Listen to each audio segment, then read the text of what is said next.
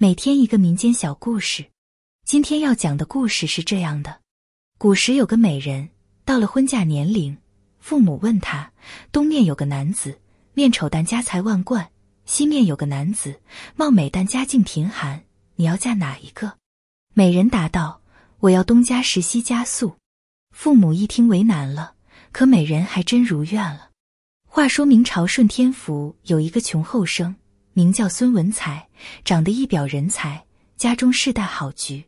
有一天，孙家来了一位金陵的亲戚，对他说：“我们那里有两种菊，是北方没有的品种，甚是稀奇。”孙文才一听，心生欢喜，立马准备行装，随亲戚长途跋涉，到了金陵，千方百计求回了两株幼苗，如获至宝的带着往家赶。在路上。孙文才见到一位和自己年龄相仿，但面容略丑的青年人，正赶着一辆马车和自己同行。路边歇脚时，孙文才便主动上前攀谈起来。原来少年名叫赵福，因家中妹子在金陵住厌了，想到黄河以北找个地方住，便带着家中长辈和妹妹赶起了路。孙文才得知是金陵局友，到北方又没有住处。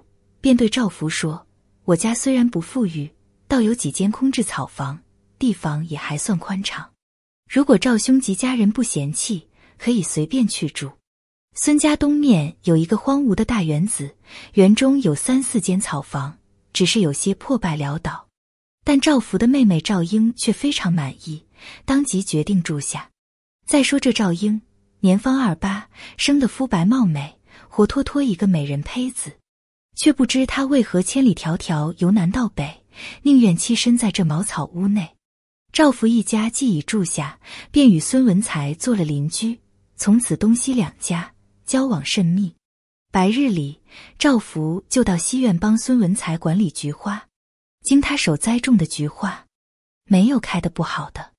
过了些时日，赵福便对孙文才说：“你家本就不富裕，又平添了我们几张嘴。”这样不是长久之计，不如我们广种菊花，贩卖花材，以此谋生，如何？孙文才一听，生气地说：“我还以为你与我一样，是能安于清贫之人，没想到今天竟能说出这种话来。贩卖菊花，岂不是有辱花神？”赵福见无法说服，便起身回家了。从那天起，孙文才扔掉的枯枝劣种，赵福都宝贝一般的捡回去栽种。不久，赵福的东院便门庭若市，买花的人络绎不绝。孙文才觉得好奇，过去打听，得知赵福果然卖起了菊花，气急败坏的去找他理论。赵福不怒反笑，拉着他的手进了门。赵英略备酒菜，二人对斟对饮。席间，孙文才好奇，便问道：“赵英条件这么好，为何还不张罗婚事？不怕耽误了吗？”赵福笑道：“她其实并不是家妹，而是与我从小青梅竹马之人。可惜被官宦公子相中，非要拆散我们，这才不得已举家连夜出逃。幸得你收留。”孙文才恍然大悟，他对赵英其实早就相往有意。听了这话，反倒庆幸自己没有开口。孙文才又问道：“那为何还不成亲？”赵福笑笑说：“时候未到。”还要两年，到了秋天，赵福便用蒲席把菊花包好，装在马车拉走。过了年，赵福再用马车拉回一些南方的珍奇花卉，这样南北往复。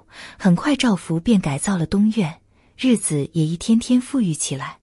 可是过了一年多，赵福一次外出卖花，再也没回来。但赵英似乎并不紧张，每日照旧指导家仆种花。同赵福在家时一样，没过多久，随同赵福外出的仆人带回来一封家信。原来赵福在途中感染疟疾，不幸身亡。他将赵英托付给了孙文才，让他及早完婚。孙文才得知消息，痛心不已。半年后，他决定向赵家提亲，也算满足赵福的遗愿，替他照顾赵英。赵英的父母便问赵英的想法，赵英说。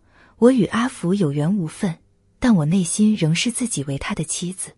嫁给孙郎也可以，但我要东家实西家宿。白天东院养花，晚上西院归家。孙文才得知赵英的想法，非常支持，敬佩他的深情。迎亲之日，孙文才惊奇的发现，此时正是赵福所说的两年之期。难道他可以未卜先知？赵英嫁给孙文才后，在墙壁上开了个便门，东西两院便可随意进出。每天白日，赵英就在东院督促仆人做活，吃食也都在东院。晚上回西院和孙文才就寝。赵英也曾多次劝说孙文才到东院和他居住，但他觉得依靠妻子的财富生活不光彩，便不肯入住，并且经常嘱咐赵英，东西院各立账目，家中所需物品也不得从东院拿来西院使用。可惜不过半年，赵英就将东院的家当几乎都搬到了西院。孙文才虽然心生惭愧，但也不再过问，一切听赵英安排。赵英更大兴土木，将西院新建，让两座院子合成一体，再也不分彼此。数年后，孙文才在赵英的影响下，终于想通了，开始和妻子一起做起了南北通市的花卉生意。一次，孙文才到了金陵，正是菊花盛开的季节。